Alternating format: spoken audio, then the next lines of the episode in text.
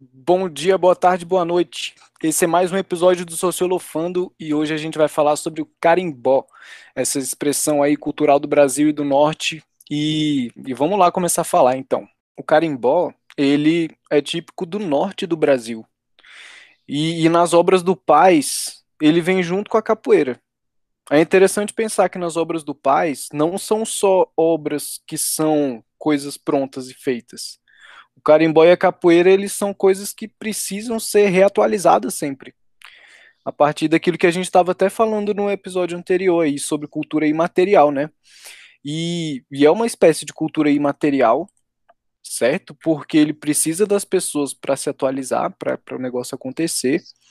E o carimbó é uma doença típica do norte do Brasil, com parte aí de influências tanto indígenas quanto da própria mistura com a população negra vinda da África. Então, próprio, o próprio nome tem origem indígena, o carimbó, que significa um instrumento musical de percussão feito de maneira artesanal, que é o curimbó, que aí depois levou o nome aí de carimbó com estilo de dança, com estilo de música e tudo mais. E, e diferente da capoeira, é, o carimbó não tem um aspecto tão simbólico de resistência cultural. Ele tem um caráter muito de expressividade identitária do povo indígena no norte e, e também no nordeste. E é interessante também pensar que ele se misturou com várias é, influências culturais que existiam ali no, no norte do país. Então dá para dizer que o carimbó ele faz parte da miscigenação do Brasil pelos aspectos culturais assim, de uma mistura de ritmos, uma mistura de instrumentos e de várias outras coisas, não é? Então, é bom, bom você começar falando assim, Igor, porque é, tal qual o, o, no episódio anterior, nós falamos aí também de um movimento cultural muito forte do norte do Brasil, o, o carimbó também traz, traz essa característica. E é importante salientar que, por exemplo, aqui no Brasil, é, essa questão, essa, é, é, toda uma miscigenação, né? Então, na verdade, o, o, carimbó, sendo uma expressão típica do norte do, do, do Brasil, especialmente no Pará, né? É, no próprio norte, na, nas outras, na própria região norte, né, nos outros estados, ele, ele também vai sofrendo adaptações, e até no, no, no próprio Brasil no Brasil como um todo. E é interessante notar também que, que o, o carimbó, nos últimos anos, ele teve uma, uma popularização, digamos assim, porque ele, ele como movimento, ele saiu de, das periferias de Belém, saiu das periferias do Pará e começou a ganhar, a ganhar o Brasil. É tanto que, por exemplo, é, nós fizemos aí num, num, num dos episódios para trás aí, por favor, ouçam, que é exatamente aquela questão do Jalu, né? Lá com a música Chuva, acho que é isso. E, e o Jalu, é, ele, por ser do norte também, não necessariamente por ser do norte tem que ter influência do carimbó, mas muito da sua música, por mais que seja uma música mais moderna, uma música mais alternativa e tal, mas tem uma influência do carimbó muito grande. Né? Temos também a, a Gabi Amarantos, que tem uma influência do carimbó muito grande. Nós temos a banda Calypso, que veio para o mundo exatamente com essa expressão do carimbó, popularizando o carimbó. Nós temos lá das antigas, né? Fafá de Belém, essa galera toda. Então, uh, o carimbó, enquanto expressão cultural, identitária, como nós já falamos aqui, é uma força muito grande no Brasil hoje em dia. Né? E, e nós de cá, né, abrimos os ouvidos, digamos assim, para a galera de lá e ver que esse movimento é um movimento importante, é uma cultura é, imaterial transformada em uma materialidade também, porque tem os elementos do carimbó, porque tem a vestimenta, tem, tem todas as danças, tem aquela ideia do, do, das, dos pés descalços, né? Então, o carimbó é um ritmo amazônico, tipo do Pará, que nasce das mãos calejadas dos pés descalços dos agricultores paraenses, um ritmo, uma dança, uma identidade. O nome carimbó, o carimbó, como o Igor falou, que vem do tupi, é, que é, enfim, é, é um, um movimento muito importante para a cultura brasileira. Igor? Exatamente. E cabe lembrar também o a influência, essa mistura de, de estilos e de danças de origens diferentes, que mostra muito a, a miscigenação, como a gente estava falando, não só nos aspectos de mistura racial e étnica, mas a mistura dos estilos. E é importante lembrar que essas danças de origem indígena, de origem africana, elas foram perseguidas durante muito tempo. Então, o carimbó, como é típico de, de comunidades indígenas, é, durante a época da escravidão, da colonização, eram práticas perseguidas. Inclusive, ela foi tomada como ilegal durante um tempo. E é interessante você pensar, Luiz, do, no aspecto da popularização recente do carimbó, como uma, um elogio e uma valorização da cultura nacional, regional do Pará. Então a gente vê essa mudança em vários aspectos, não só no aspecto de reconhecimento de uma identidade que era muito massacrada durante o passado, tanto em aspectos físicos, que a gente cita aí o genocídio e tudo mais, mas também o etnocídio, que é a, a, o matar a cultura do outro. E aí, cara, o carimbó, recentemente, pulando para os dias de hoje, ele foi é, declarado como é, patrimônio imaterial da humanidade só em 2014. E a partir daí a gente vê uma a entrada do estilo dentro do circuito mais popular da música brasileira. E, e, e esse, esse contraste, ele mostra uma não só uma valorização da cultura, mas uma mudança de perspectiva sobre o que, que é a identidade de um povo. Então, uma, uma prática perseguida durante muito tempo, ela se torna um, uma maneira de criar identidade para esse povo e fazer com que essa própria cultura seja vendida para outros países. Porque o carimbó, como ele é bem tradicional do Brasil e da região norte, ele se torna um símbolo da cultura regional do Pará e da Amazônia e um símbolo da cultura brasileira. Aí a gente vê esse processo aí de, de popularização do carimbó e de uma entrada dele no circuito das, da, da música popular, de uma coisa até mesmo mais comercial.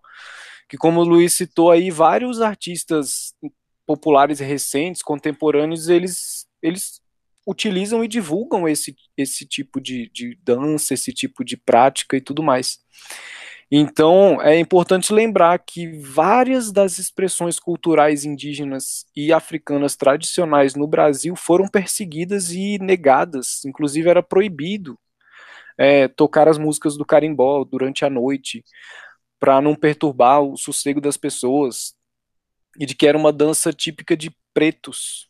E aí demonstra aí o racismo em relação a determinadas práticas. Não só da capoeira, que a gente pode falar aqui logo em breve, mas do carimbó também, das expressões culturais indígenas que eram perseguidas e hoje elas têm aí uma valorização importante que, que poderia vir antes, né? Esse reconhecimento da cultura tradicional, mas só recentemente que isso recebeu uma atenção maior, inclusive pelo circuito da música popular, pelo circuito da popularização.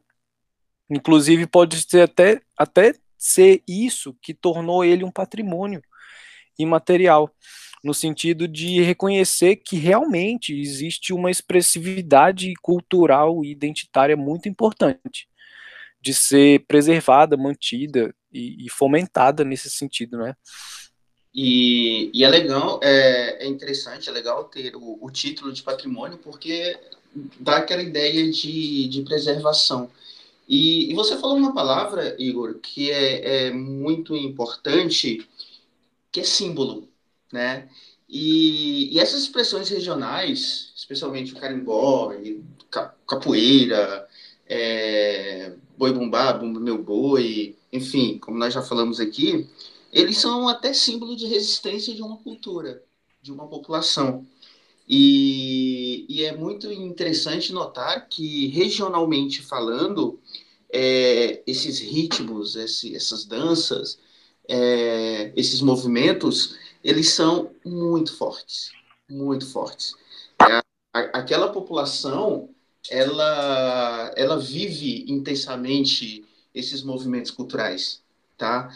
Então, é, você pega o forró no Nordeste, é muito importante para eles, eles consomem aquela cultura bastante, né? Às vezes não chega nem aqui pro pro, pro sul, sudeste, centro-oeste, aquela questão toda, mas regionalmente eles estão consumindo aquilo o tempo todo. Você vai parar, as rádios estão tocando carimbó, né? Agora, sei lá, aqui no DF, alguma rádio toca carimbó? No, no Sudeste, no Sul, nenhuma rádio toca carimbó, né? Pro, se você vai para o Sul, as rádios vão tocar ritmos típicos do Rio Grande do, do da região Sul e por aí vai. E, e para o norte do Brasil, especialmente, é, eles consomem muito é, essa produção cultural. Então, é, eu acho de uma maneira muito positiva a questão do título de Patrimônio da Humanidade, porque é uma, uma forma, uma maneira de, de preservar esse movimento enquanto identidade de um povo, identidade de uma cultura, né? E, e mantém uh, aquilo, esse movimento, de uma certa maneira, até então intacto, né? E que ele possa chegar às novas gerações é, exatamente como deve ser, né? É, e isso está muito relacionado com o processo de urbanização que o Brasil passou ali no início do século, no final do século XIX, início do século XX, no momento ali depois da proclamação da República. É, o carimbó ele vinha sendo praticado só em comunidades, em lugares mais isolados e tal. E aí quando entra o processo de urbanização no Brasil, é, o carimbó ele ganha novos espaços a partir do, do século XX. Então ele entra no circuito urbanizado da, dos estilos musicais. E aí tem essa característica muito importante de ser uma dança que tem toda uma coreografia e uma simbologia por trás. Que quem vê de fora pode não entender muito de cara, mas existe todo um cortejo, a divisão entre homens e mulheres, dos homens cortejarem as mulheres, e as saias das mulheres serem usadas na tentativa de cobrir os homens durante a dança, como uma forma de, de até mesmo um ritual que é, que é praticado coletivamente. Então a gente pode dizer que o carimbó ele tem duas, duas fases, assim, uma fase bem tradicional, que inclusive tentava fugir um pouco da opressão em relação à cultura tradicional, e a partir do momento da urbanização, o carimbó ele ganha novos espaços, inclusive entrando aí no circuito das rádios, dos bailes e tudo mais, que é justamente isso que você está falando aí, em relação a essa popularização mais, mais urbana do, do carimbó. Então, essa influência é muito importante e, e relacionar isso com, com a patrimonialização e a salvaguarda do carimbó é um movimento que, cara, no século XXI isso tem começado a acontecer. Então, o carimbó sendo protegido aí pelo, como patrimônio cultural a partir de 2014, a capoeira um pouco depois, em 2016, são tempos tardios para reconhecer uma coisa tão típica do Brasil em relação a isso. Então a gente vê esse, essa dualidade aí, aonde foi preciso chegar ao mundo urbano no Brasil para conseguir reconhecer a cultura tradicional como uma coisa que está relacionada com, com patrimônio histórico. Então são duas fases bem distintas assim, de uma perseguição em relação às origens identitárias do Brasil. E é a partir do momento que o Brasil ele se torna mais integrado, vamos dizer assim, na, em relação à urbanização, as trocas começam a ser mais evidentes. Então, a própria cultura brasileira começa a ser percebida pelos próprios brasileiros. Tanto que o carimbó ele tende a ser visto como uma, uma prática que, que se espalhou pelo norte do, do Brasil através dos rios, através dos meios de comunicação e meios de transporte que as pessoas tinham em relação a levar essas festividades para outros lugares.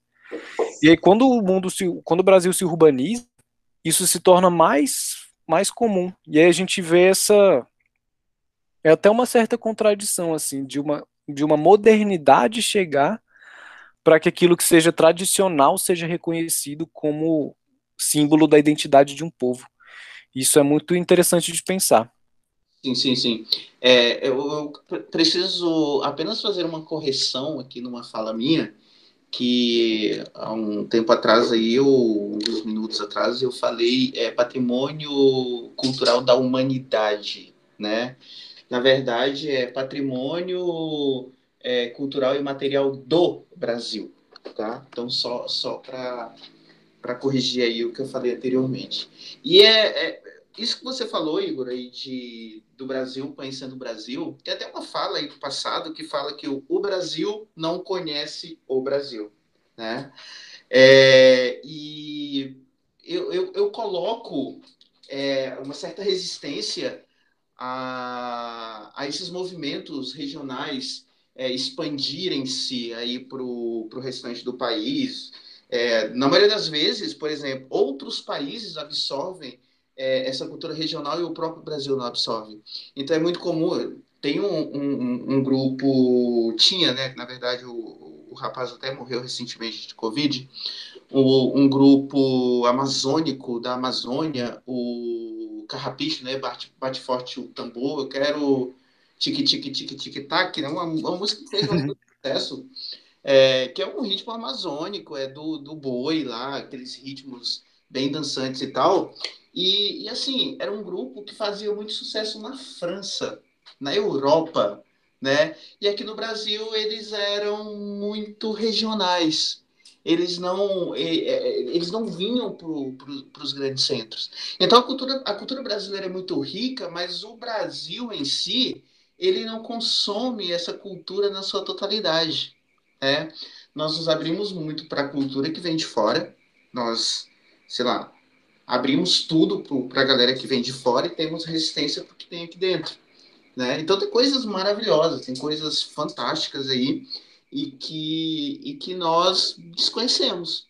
Então eu concordo muito com essa, com essa fala, com, com essas aspas, né? E o, o Brasil não conhece o Brasil porque realmente não conhecemos o Brasil. Porque se fôssemos atrás do que realmente nós é, produzíssemos aqui, não teríamos nem tempo para buscar outras coisas, porque é muito o que se faz aqui. E o carimbó, como, como ritmo, o carimbó como dança, o carimbó como movimento, o carimbó enquanto identidade de um povo, é de uma riqueza absurda e que as pessoas não se interessam. As pessoas, não estou generalizando, obviamente, né? Mas é, o Brasil não, não se abre para conhecer, para entender, para compartilhar, para curtir, é, e fica muito numa coisa meio regional, brega. É, é dessa maneira que, que muita, uma grande parte da população acaba é, absorvendo e entendendo e manifestando-se é, em relação a, a tudo isso. É verdade. Essa frase aí é bem, bem impactante. Assim, o Brasil não conhece o Brasil. E me fez lembrar de uma frase do Roberto da Mata, que falou o que faz o Brasil, Brasil. E justamente o que faz o Brasil, Brasil, é aquilo que os brasileiros tendem a desconhecer. Então tem vários estilos musicais, como o maracatu, a catira, o frevo já é mais popularizado, é, o bumba meu boi que a gente falou aí um tempo atrás, que são todas danças que parecem é, que, que, que são colocadas nesse lugar aí que você falou, que são coisas regionais, são coisas que estão mais escondidas, coisas que não são tão populares e que por ser tradicional não é popular, e isso é uma contradição tão grande que é justamente essa ideia, né, da música popular brasileira. Será que aquilo que é pop? Será que aquilo que é regional tradicional? E aí vem essa, essa esse desconhecimento do Brasil sobre o próprio Brasil. É, e esse uh, o Brasil não conhece o Brasil, Igor, é uma é uma música com, com esse título, que é uma música do, do Aldir Blanc, que é até o nome de uma lei aí de incentivo à cultura e agora para o momento da pandemia para ajudar os artistas. E ela foi cantada muito fortemente em períodos assim bem complicados, né? Lá nos anos 70, por Elis Regina. E a letra, ela é bem interessante porque ela conversa um pouco, um pouco com essa cultura amazônica. Olha só, preste atenção. O Brasil não conhece o Brasil. O Brasil nunca foi, nunca foi ao Brasil. Tapir, Jabuti, Liana, Lamanda, Lia, Laúde, Piau, Urural, aqui, Ataúde, Piá, Carioca, Carioca, Porê, Crema, Cram, Jobim, Acorerê, Jobim, Açu, Uô, Uô, Uô. Pererê, Camará, Tororó, Olerê, Piriri, Ratatá, Caretê, Olará. Pererê, Camará, Tororó, Olerê, Piriri, Ratatá, Karaokê. E o Brasil não merece o Brasil, o Brasil está matando o Brasil, né? É, Jerebá, Saci, enfim, e por aí vai. Brasil SOS ao Brasil, do Brasil SOS ao Brasil. Então, na verdade, quando é, ele dentro dessa letra, ele dá uma viajada por, pelo Brasil inteiro para mostrar exatamente essa diversidade cultural. Então, na verdade, é, o Brasil não conhece o Brasil e o Brasil não quer conhecer o Brasil. O Brasil está cada vez mais distante do Brasil. O Brasil que realmente importa, que é o Brasil rico, que é o Brasil sertanejo, que é o Brasil interiorano, né? Então nós estamos cada vez mais nos afastando desse Brasil e buscando outras querelas, né? Querelas do Brasil que na verdade é o nome da música, né? Querolas do Brasil. É. Isso me fez lembrar aí recentemente de uma série que saiu na Netflix que é o Cidade Invisível, que fala sobre lendas brasileiras. E eu percebi um movimento na internet, assim, de comentários falando sobre a necessidade de ter uma coisa na indústria cultural sobre as lendas brasileiras para elas se manterem vivas. Então a gente vê aí uma mediatização da cultura brasileira para que ela seja reconhecida pelos próprios brasileiros. Aí a gente vê essa perda da raiz, esse enfraquecimento da raiz. E como você falou aí nessa letra, que é super interessante, que tem várias palavras indígenas, várias coisas que são típicas do, do Brasil, que não são reconhecidas. E aí, quando se fala, por exemplo, da cultura nacional, ou até mesmo da cultura do, do cinema brasileiro, muita gente fala no Brasil, cara, eu não gosto, é brasileiro, e fala, eu não gosto de, de filme brasileiro. E aí, quando você vai ver, a pessoa não assistiu tantos filmes brasileiros assim, para conhecer os filmes brasileiros e ter uma opinião formada. E aí parte desse lugar, desse pressuposto de que, que a cultura produzida no Brasil, seja ela a cultura tradicional, seja ela cultura audiovisual, ela passa por esse processo de resistência, de que o Brasil ele não produz cultura, é, seja de entretenimento ou cultura mesmo de expressividade tradicional, assim, de que não tem qualidade. E, Igor, só, só te cortando e te complementando, né? Acho que isso até dá um outro episódio ali, falar de cultura brasileira especificamente, toda essa diversidade. É, mas, por exemplo, é, quando você falou aí, ah, o povo não, não, curte o cinema brasileiro, não dá o valor ao cinema brasileiro, fala que o cinema, cinema do Brasil não presta. É, na verdade, é, o que acontece é exatamente o seguinte: é muito aquela ideia de que, primeiro, o, durante muito tempo, o, o cinema de resistência no Brasil ele era um cinema muito marginalizado. E, sei lá, você pega a década de 70, a década de 80, o cinema brasileiro, o cinema popular brasileiro, ele estava muito baseado muito focado na porno chanchada, né?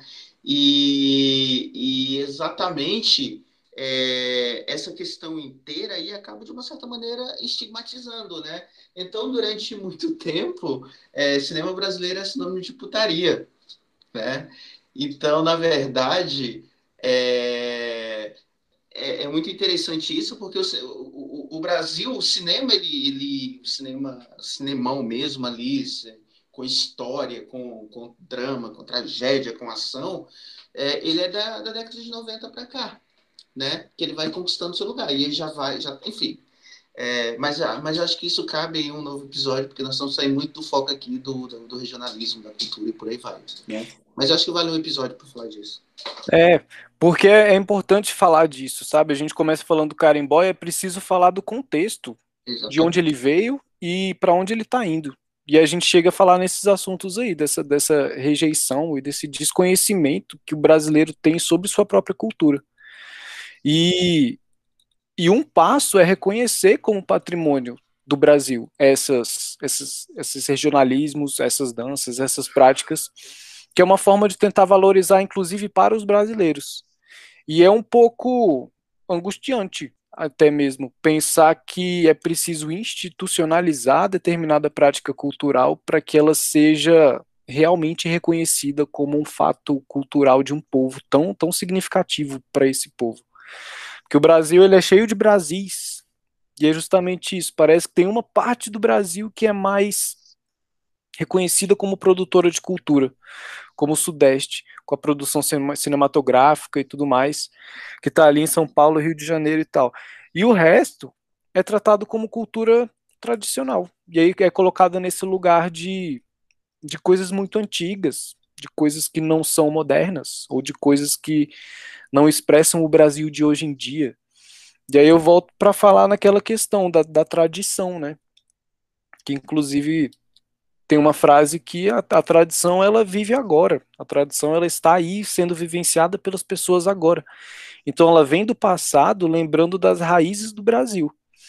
E essas raízes elas permanecem apesar das pessoas não reconhecerem isso de maneira tão profunda. Né? Então, acho que para a gente ir encerrando aí, fica essa reflexão sobre quem é que conhece o Brasil e de que forma ele é reconhecido. De uma maneira institucionalizada, de uma maneira que, que reconhece essas práticas e danças como uma forma legítima de cultura brasileira, porque ela é.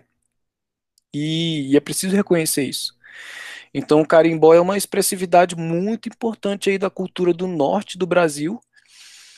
E para fechar falando do começo, é uma questão aí de, de valorização da cultura indígena, que tem sido ameaçada pela tomada aí dos territórios e tudo mais, mas também pela destruição da própria cultura. Então, nada mais importante do que preservar essa expressividade cultural e todos os rituais que envolvem essa prática, que é muito importante para sempre estar tá atualizando essa, essa prática e esse reconhecimento, para que a identidade não seja esquecida, que não fique perdida aí no tempo ou seja substituída por uma cultura mais, enfim, popular no sentido do pop, mainstream, sabe? Porque é aí que está o negócio, dessa mistura que que precisa permanecer, no sentido de permanecer de onde veio aquilo que foi misturado. Então, é, é importante ter esse reconhecimento e, e é isso aí, galera. Perfeito, perfeito. Então, com isso, nós encerramos por aqui. A reflexão é: vamos conhecer o Brasil. Voltemos para o Brasil. Um abraço a todos e até a próxima. E um abraço para todo mundo. Até a próxima, galera.